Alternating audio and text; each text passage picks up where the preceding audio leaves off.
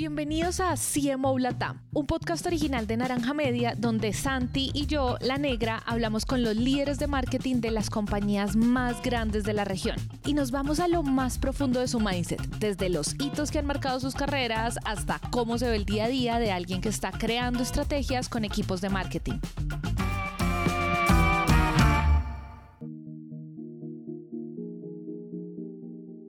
Nos sentamos a hablar con Camila Rondón, CMO de Movet Colombia, la primera y única veterinaria de base tecnológica en Latinoamérica.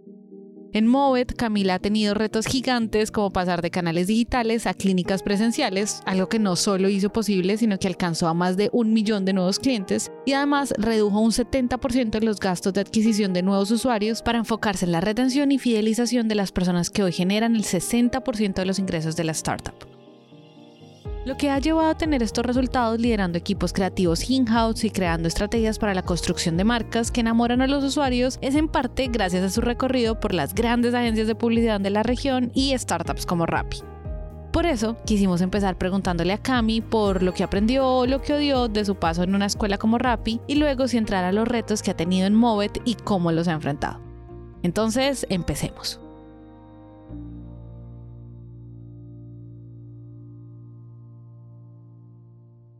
Mira, Cami, que una de las cosas que más me llamó la atención es que tú paso por Rappi, en lo que yo entiendo, igual estoy trabajando mucho, pero desde el tema de brand, de la marca como tal. O sea, cuéntame un poquito porque yo he visto mucho como de performance desde las startups, como, ok, vamos a ver los números y demás, pero brand igual hasta dónde es o no performance en una startup, cómo cambió, cuéntame cómo, qué pasó ahí cuando entraste a Rappi. Yo creo que ese es el mayor dilema de las startups hoy y para los que trabajamos en marketing en startups, por ahí lo escuchaba de Juan, de, de Avi, eh, también es precisamente cómo construir una marca, pero al tiempo dar unos resultados y, y, poder crecer al ritmo acelerado que se necesita.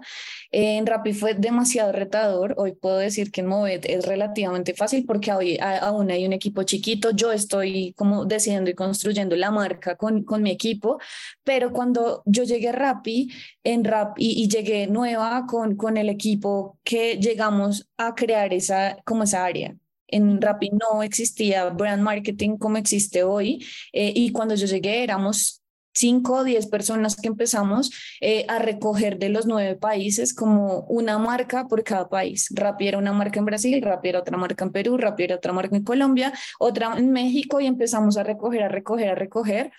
y eh, empezamos a construir metodologías, herramientas y muchas cosas, eh, trayendo un poco de nuestros conocimientos eh, de atrás para, para poder dar norte a la marca a, a Rappi como marca eh, y no como únicamente el propósito de, vender o de descargar o lo que sea, sino realmente que se entendiera cuál era el propósito de la marca. Creo que obviamente todavía está en proceso, eso es un proceso que seguro tomará tiempo, pero igual lo hicimos eh, rápidamente como que recoger todo en un equipo global, que fue lo primero que hicimos, y dar un direccionamiento global al resto de los países eh, en cuanto a cuál es el value prop de, de Rappi, definitivamente es este, qué es lo que quiere Rappi mostrarle a la gente cómo se quiere posicionar y de ahí, eh, obviamente, la inversión siempre en startups con respecto a posicionamiento de marca eh, va a ser mucho menor porque digamos que no es uno de sus objetivos principales. Realmente, digamos que el truco detrás de todo esto y lo que he aprendido es eh, cómo logramos construir una marca aprovechando el presupuesto de performance que tenemos. Entonces, jugamos con eso todo el tiempo, sigo jugando con eso y es hay que tener presupuesto de performance para cumplir con unos resultados del negocio, pero por debajo de eso, como no pierdo la esencia de mi marca y me sigo posicionando y me apalanco de esos recursos para, para esa construcción. Entonces creo que eso fue lo más retador y ese es justo el dilema de o construyo marca o hago performance, pero no puedo contar un cuento larguísimo y decir el value prop y decir la promoción y decir que descargue la aplicación, todo en, en una misma cosa. Total. Mira que yo creo que ese es como el reto y al mismo tiempo hace poco creo que también fue alguien en una entrevista nos decía eso de, pues yo aprovecho la publicidad que me va a traer el performance justo para lo que acabas de decir, pero pues también estoy construyendo marca para dejar un mensaje bonito como para que la gente igual diga, veo acá no este mensaje y qué ganas de comprarles, que, que igual yo creo que creativamente hablando es un reto porque sencillamente hay veces en donde uno quisiera hacer una intervención o tener un tipo de mensaje que no va a llevar una venta directa, pero pues que lleva marca. Y entonces ahí te quiero preguntar, Cami, ¿Por dónde arrancaron? ¿Cuáles fueron esas primeras acciones que ustedes dijeron, bueno, ahora comencemos, o sea, sigamos uno es consciente que tiene una marca que puede estar en varios países, pero nunca le ha dado como mucho norte a esa marca como equipo y demás. ¿Qué fue lo primero que ustedes hicieron? Como, cuéntame eh, ese camino, ¿cómo fue? Uf, pues un poquito de todo y, y, cuando digo un poquito de todo es desde lo más básico, es desde metodologías de trabajo en equipo, de, de marketing to marketing, o sea, en, en porque era ganarnos a las personas que estaban dentro de los países que ya traían pues una metodología de trabajo establecida y creía que lo estaban haciendo bien eh, y que eso era lo que se tenía que hacer, pues eh, construir seguidores de, pues, de este nuevo equipo que se estaba construyendo para poder formar algo más grande. Entonces, en este camino, al inicio, cuando hablábamos de performance, entonces decíamos pauta, Facebook, YouTube, todo, eh, y hacíamos como las matrices de, pues, de las piezas que se tenían que hacer de acuerdo a todo lo que veíamos y en serio contábamos, no sé, para mañana hay que hacer 5 millones de piezas. O sea, eran unas vainas muy locas de, del mismo desconocimiento, del mismo, eh,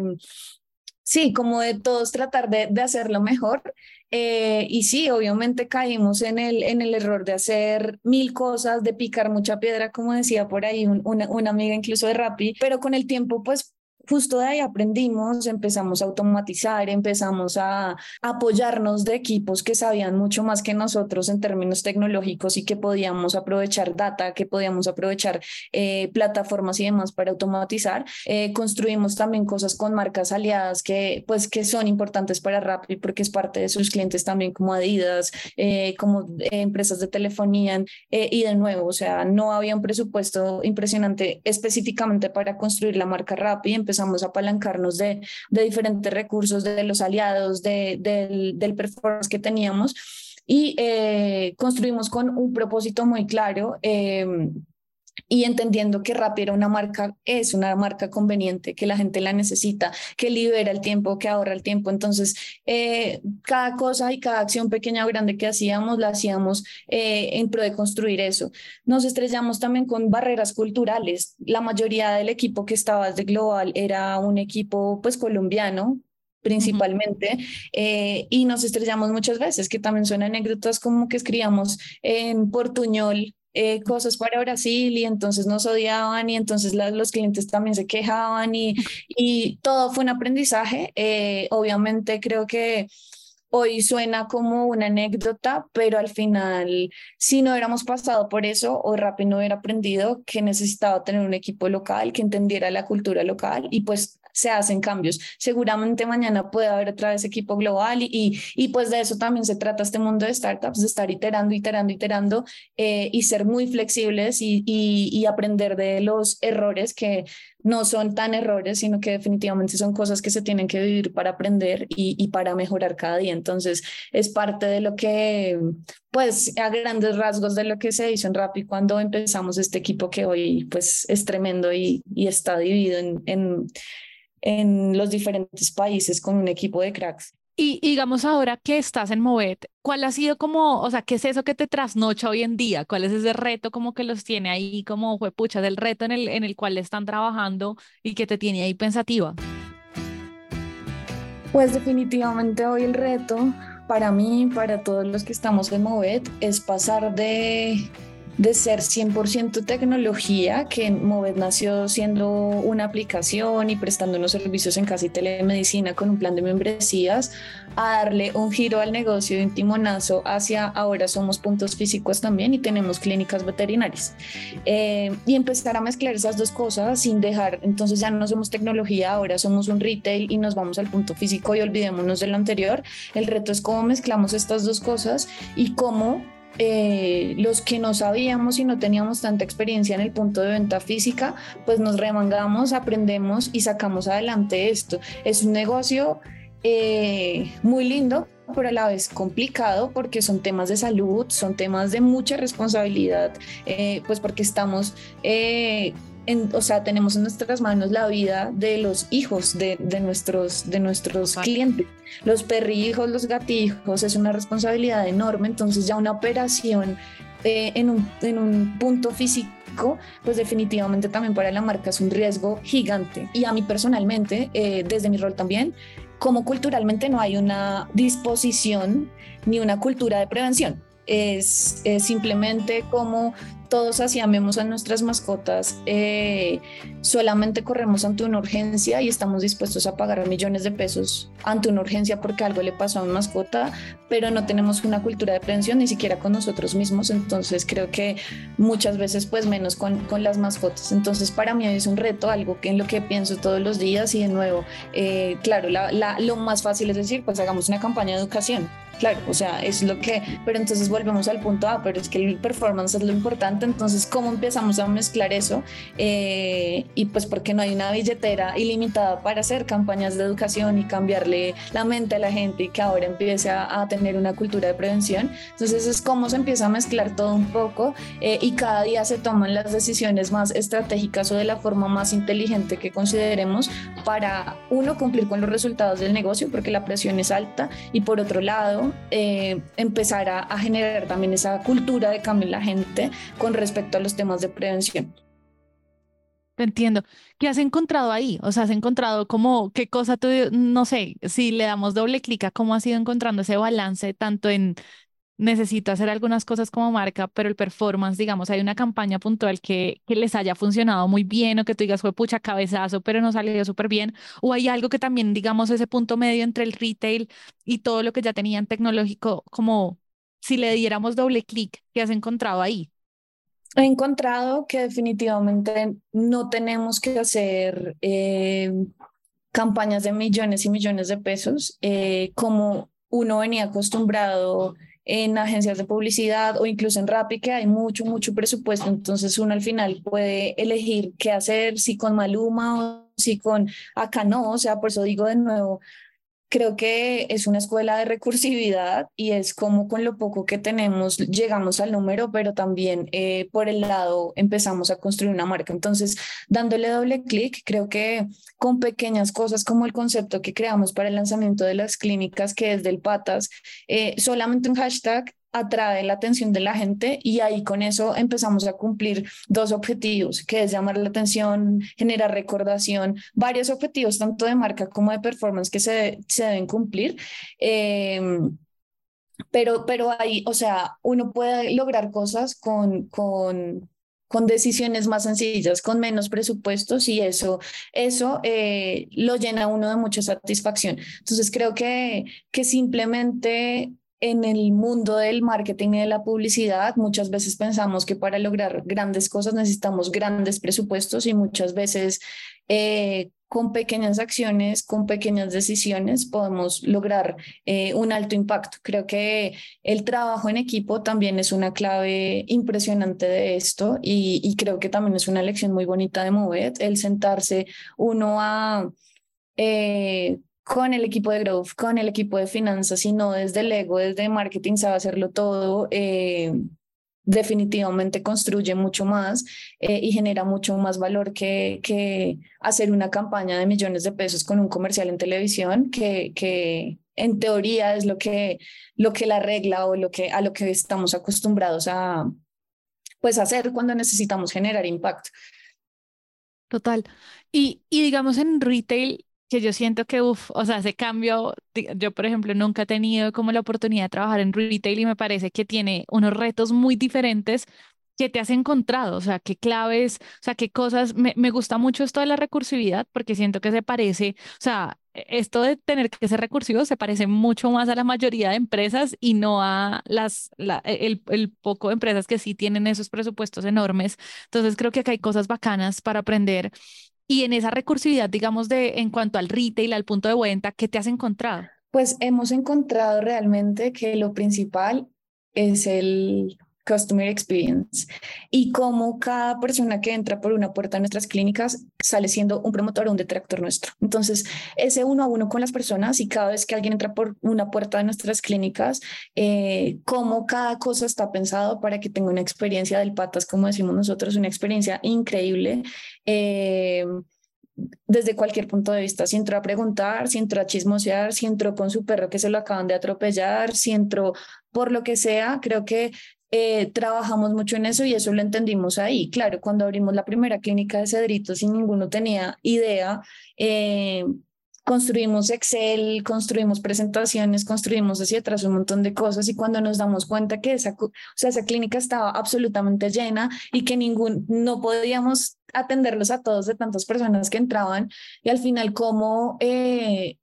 pues entendimos que la gente necesita atención, que es además algo que se tiene que explicar con minucia porque es un tema de salud que no es menor y, y, y, no es como que uno entra al éxito y sabe qué cosas va a comprar y las coge ya, simplemente es un tema que requiere explicación. Eh, nosotros además tenemos eh, un reto gigante y es que las clínicas están tan bien pensadas y son las más lindas de Colombia, diría yo en este momento, eh, la gente puede tener la percepción de que son muy costosas, son impagables, entonces también es como... Eh, digamos que tumbamos esa barrera eh, porque tenemos, digamos que nuestra frase killer, como la llamamos, es bienestar para los peludos al alcance de todos, eh, de todos los pet lovers, y ese alcance también incluye el tema económico y es que todos lo podemos pagar, Mover es, es accesible para todos. Entonces, eh, ¿cómo tumbamos esa barrera? Es otro de los retos que nos hemos encontrado y pues ahí resumiendo el tema del, del customer experience y del, y del realmente mostrarnos asequibles así seamos muy lindos físicamente, eh, es, es, de los mayores retos que tenemos. Eh, y, y, es en lo que estamos trabajando precisamente todos los días para, pues para mejorar. O sea, equipos enfocados en eso 100%, que como te decía, frente al cambio del negocio anterior, pues equipos que se dedicaban a algo ahora giran eh, su foco y ahora entonces hacen Customer Experience, otros se enfocan más en el tema de quitar esa barrera de percepción de precios altos y demás, eh, porque son, digamos que las dos cosas con las que más nos hemos encontrado ya en puntos físicos. Cami, mira que me haces pensar en algo y es que yo creo que desde marketing o incluso desde máscaras del negocio, uno puede pensar en eso. ¿Cuál va a ser la experiencia que quiero ofrecer? Como bien dices tú, desde que entran, desde que cruzan la puerta, pero igual inevitablemente hay algo que se podría salir de control, que es, pues tú no estás en todos los puntos de venta presente y la persona que atiende ese día, pues, o sea, ¿cómo garantizo que el servicio se vuelva realmente un servicio casi que la experiencia en todo lado sea la misma? Y, y ahí te quiero preguntar, esto no es algo que normalmente hablamos desde marketing, pero igual me da curiosidad como preguntarte ¿Qué has encontrado alrededor de cómo hacer que eso que a veces uno se sueña desde mercadeo que pase, que comuniquen, que digamos, que, que la gente se la hagamos sentir de X o Y forma? ¿Cómo haces para que eso se viva ya en el día a día de incluso la persona que no sé, podría ser eh, alguien que está trabajando solo en la recepción y que de pronto al final ni siquiera se leyó todo el cabezazo que ustedes echaron de por qué hay que saludar así o por qué hay que hacer esto o hay que hacer aquello? Es difícil la respuesta es, es difícil, pero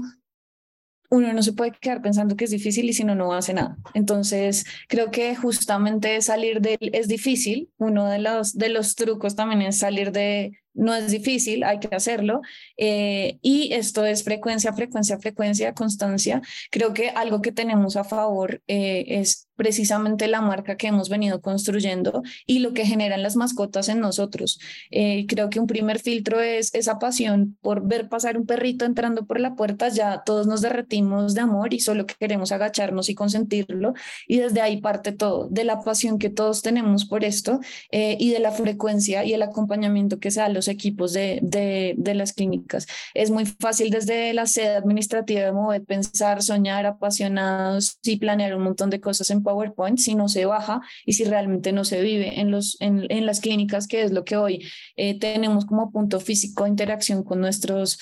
con nuestros clientes. Entonces,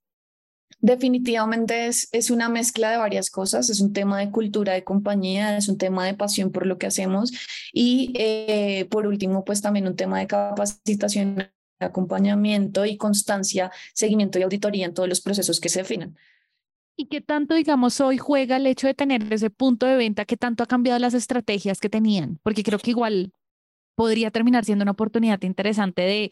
ahí tienes al cliente, ¿no? O sea, lo tienes tangiblemente ahí, una vez en las pantallas, por más estadísticas, igual no puede verle la cara al cliente y sus expresiones y demás. ¿Qué tanto esto ha cambiado como, digamos, del retail que te has podido llevar como aprendizaje hacia el lado digital y qué tanto ha cambiado la estrategia en general de marketing? Pues definitivamente aceleró un montón de cosas desde mi punto de vista. Eh, creo que construir una marca solamente desde la parte digital y después de venir de Rappi también digo, pues es más difícil porque es como los seres humanos. Creo que vernos ahorita eh, virtualmente es diferente así estuviéramos tomándonos un café de forma física y nos diéramos un abrazo al final, es diferente. Entonces pasa lo mismo acá y es ha acelerado un montón de cosas, ha acelerado un montón, eh, diría hoy que mucho más los seguidores, y yo les llamo fans de la marca, eh, a, tener una interacción tan, tan digital o tan virtual eh, y eso ha sido como la parte positiva. Obviamente nos llena de muchos más retos y de mucha más responsabilidad porque ya tengo a las mascotas acá en mis manos y ya les estoy cortando el pelo y ya los estoy bañando eh, y, y, eso es una, digamos que un reto operativo gigante, pero en términos de marca, de lo que se planeó al inicio de año, eh, cambió todo, absolutamente todo. Cuando yo planeé el 2022 para mover, no iba a no iba a haber la cantidad de clínicas que tenemos, no íbamos a tener nuestra primera clínica en julio, entonces hemos cambiado, ha cambiado un montón. Eh, y definitivamente en términos de marca, eh, lo positivo es que tuvimos un, como que se aceleró ese, ese reconocimiento de la marca, ese posicionamiento y pues finalmente es una vitrina eh, que pues ayuda un montón para, para esa construcción de la marca. Total. Total, me imagino que nota. Me dan muchas ganas de tener un espacio físico como para hablar o interactuar con el público que, que uno va construyendo.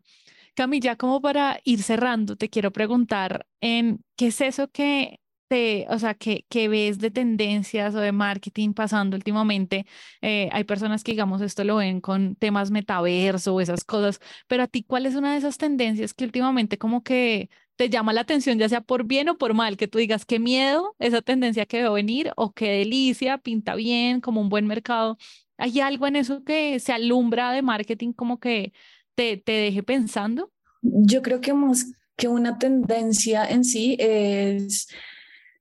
cómo para mí el, tema de CRM cobra una importancia e, en, esto y, lo estoy aprendiendo y lo estamos viendo hoy desde Movet y es, claro, yo puedo darme a conocer, posicionar mi marca, hacer una fila de gente en las clínicas queriendo estar, pero como yo logro realmente que esto se vuelva en un tema recurrente en el que yo quiero volver y quiero, y creo que todos los temas relacionados con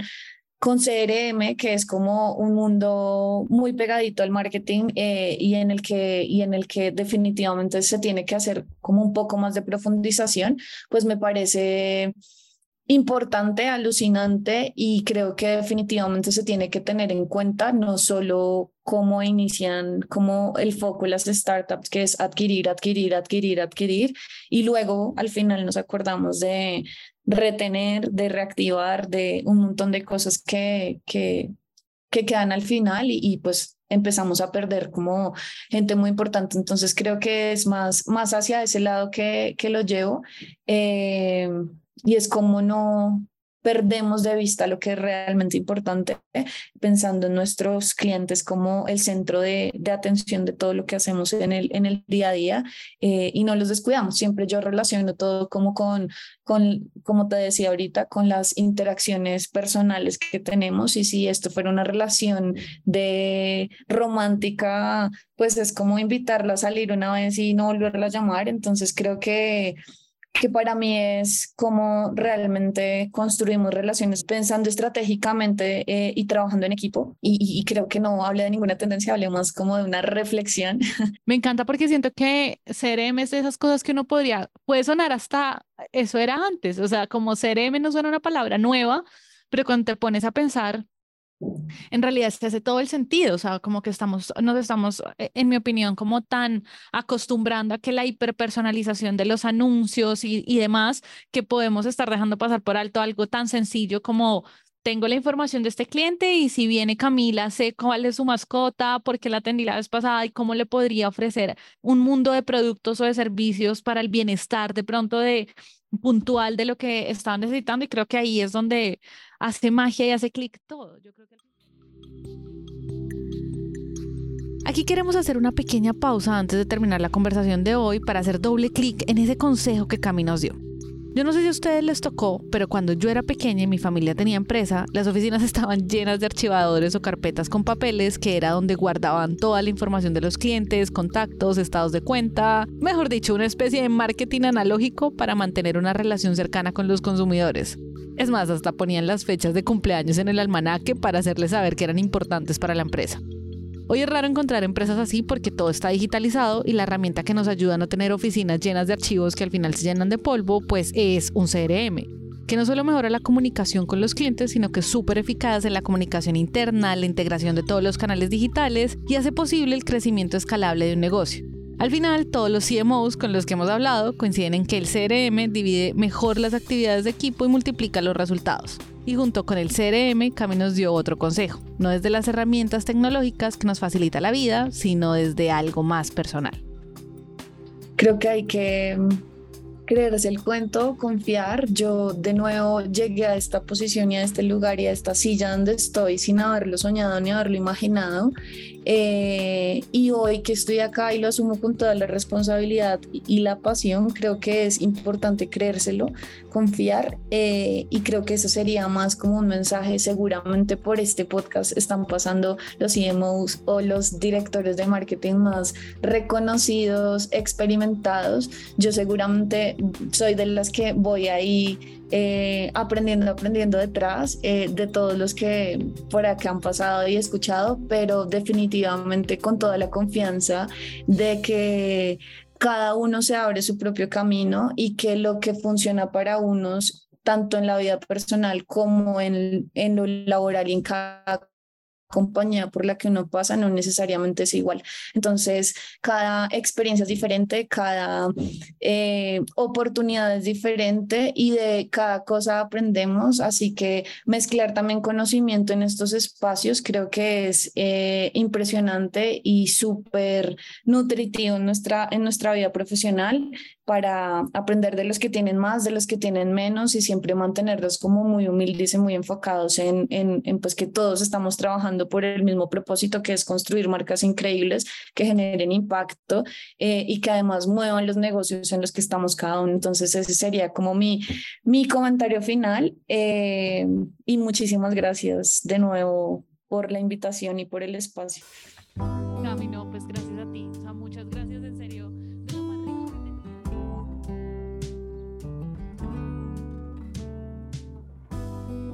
Le agradecemos a Cami por su tiempo. Recuerden que este es un podcast original de Naranja Media en el que también queremos mantener la conversación viva con ustedes. Así que pueden escribirnos por nuestras redes arroba naranja media por WhatsApp al más 57 317 316 91 96. Si les gustó este episodio, pueden suscribirse, darnos 5 estrellas, dejar una reseña o si sienten que podemos mejorar, también escríbanos que en serio queremos escucharlos. La producción de este episodio estuvo a cargo de Oriana Bosa, edición por Ana María Ochoa, booking por Catherine Sánchez y diseño de sonido a cargo de Alejandro Rincón. Yo soy La Negra y nos vemos muy pronto.